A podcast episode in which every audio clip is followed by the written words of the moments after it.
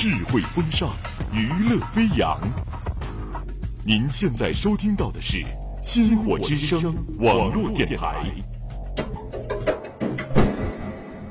每天在每天在黑夜里翻来覆去，总是害怕一个人，总是害怕一个人把人生这个剧本演完，或者到了一个或者走到一个不属于你的场景里，感受着感受着物是人非。那些你不计一切代价，那些你不计一切代价想去创造的未来，全换成了全换成了在天亮的时候和你说一声和你说一声晚安。和你说一声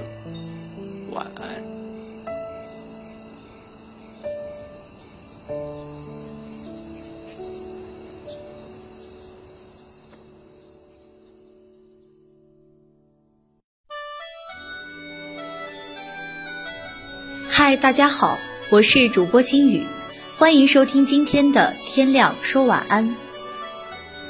很久以前看到过这样一个说法：假设我们回到八十岁，那么三万天加三百六十五天等于八十三年，一辈子大概只有三万天。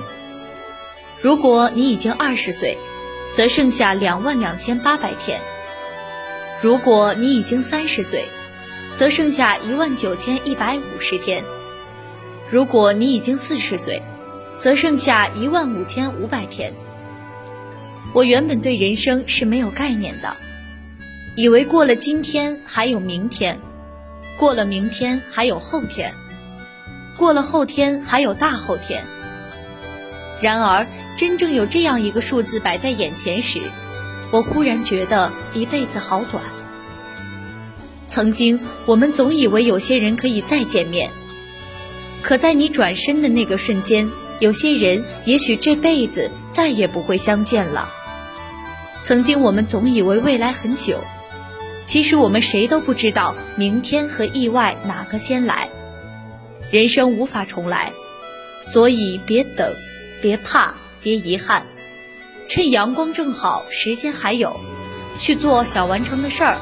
去追逐自己的梦想，去见你最想见的那个人，这样你才不算辜负自己的人生。一辈子很长，每天就像一个盲盒，你不知道自己会抽中什么，但是你必须要接受这个游戏规则。不管抽中的是自己期待的还是不喜欢的，都把它当做礼物一样欣然接受。如此一来，你就能本色出演生活这部连续剧，而不必猜测别人喜欢什么，也不必操心我该怎样才能让别人喜欢。在这一辈子的三万天里，搞好自己的生活吧，不要老是忙着告诉别人你在干嘛。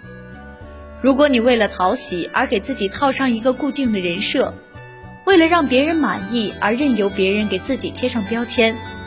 为了显得正常而丢掉快乐，那后果就是你会越活越虚伪，越活越疲倦。当你被定义为脾气好的时候，那你偶尔想发火就会倍感压力；当你被评价为幽默时，那么不小心表现出悲伤就会变成一种罪过。当你背上了可爱的名声时，那么你一本正经起来就像是装模作样。希望你可以不用过多的受困于他人的意见。希望你能够心无旁骛地把热情和定力用在能让自己开心的事情上。毕竟，你活着不是为了证明哪种活法是对的，而是要在有限的生命里尽可能的快乐一些。这是你的一生，要活成什么样子都由你自己说了算。毕竟，遵从自己的意愿，活得头破血流，也好过虚张声势的变成行尸走肉。要永远记着，外界的声音只是参考，你不开心就不参考。这一辈子，你担心自己是个异类，担心自己会出糗，担心自己的言行举止是个笑话，于是你脑子里经常出现这样的问题：我长得这么丑，他们一定很嫌弃我吧？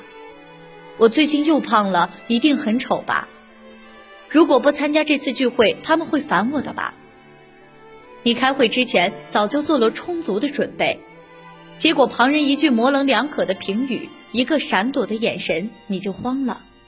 你花钱买了一件自己超喜欢的衣服，如果某人的点评不是太好，那你就永远不会把它穿出门去。别人说年纪大了别折腾，你就向生活妥协了，将曾经的理想束之高阁。别人说我这样都是为了你好，你就向人情妥协了，心里的想法再也不敢提。我想你可能误会什么了，嘴虽然长在别人身上。但路在你自己脚下，人生很长，江湖很大，剧情很杂，只要自己能不负此生，能活得尽兴，这就够了。你从来都不欠谁一个解释。最好的态度是：面对风凉话时不理，面对恭维时不信，面对不理解时不急，面对嘲讽时不气，然后去做自己想做的事儿，最好是甘之如饴的那一种。去见自己想见的人，最好是相处不累的那一种；去远离那种总是给自己添堵的人，最好是老死不相往来的那一种。去吧，勇敢地对某些人说：“管好你自己吧，不要想方设法磨平我的棱角了。毕竟你没有营业执照。”曾经有一个雨天，我在路边打车，一个中年男人推着一辆木板车从我面前经过。因为车上的货物太重，再加上雨天路滑，他前进的速度很慢，雨水顺着他的脖子往身体里灌，他喘着粗气儿，像是刚跑完半程马拉松。我往前探了一下身子，本想上前搭把手，可余光扫到周围的人，发现大家都是绅士或淑女的举着伞，安静的待在原地。在那个瞬间，我突然决定不帮了。而是和周围人一样，继续保持着体面的站姿。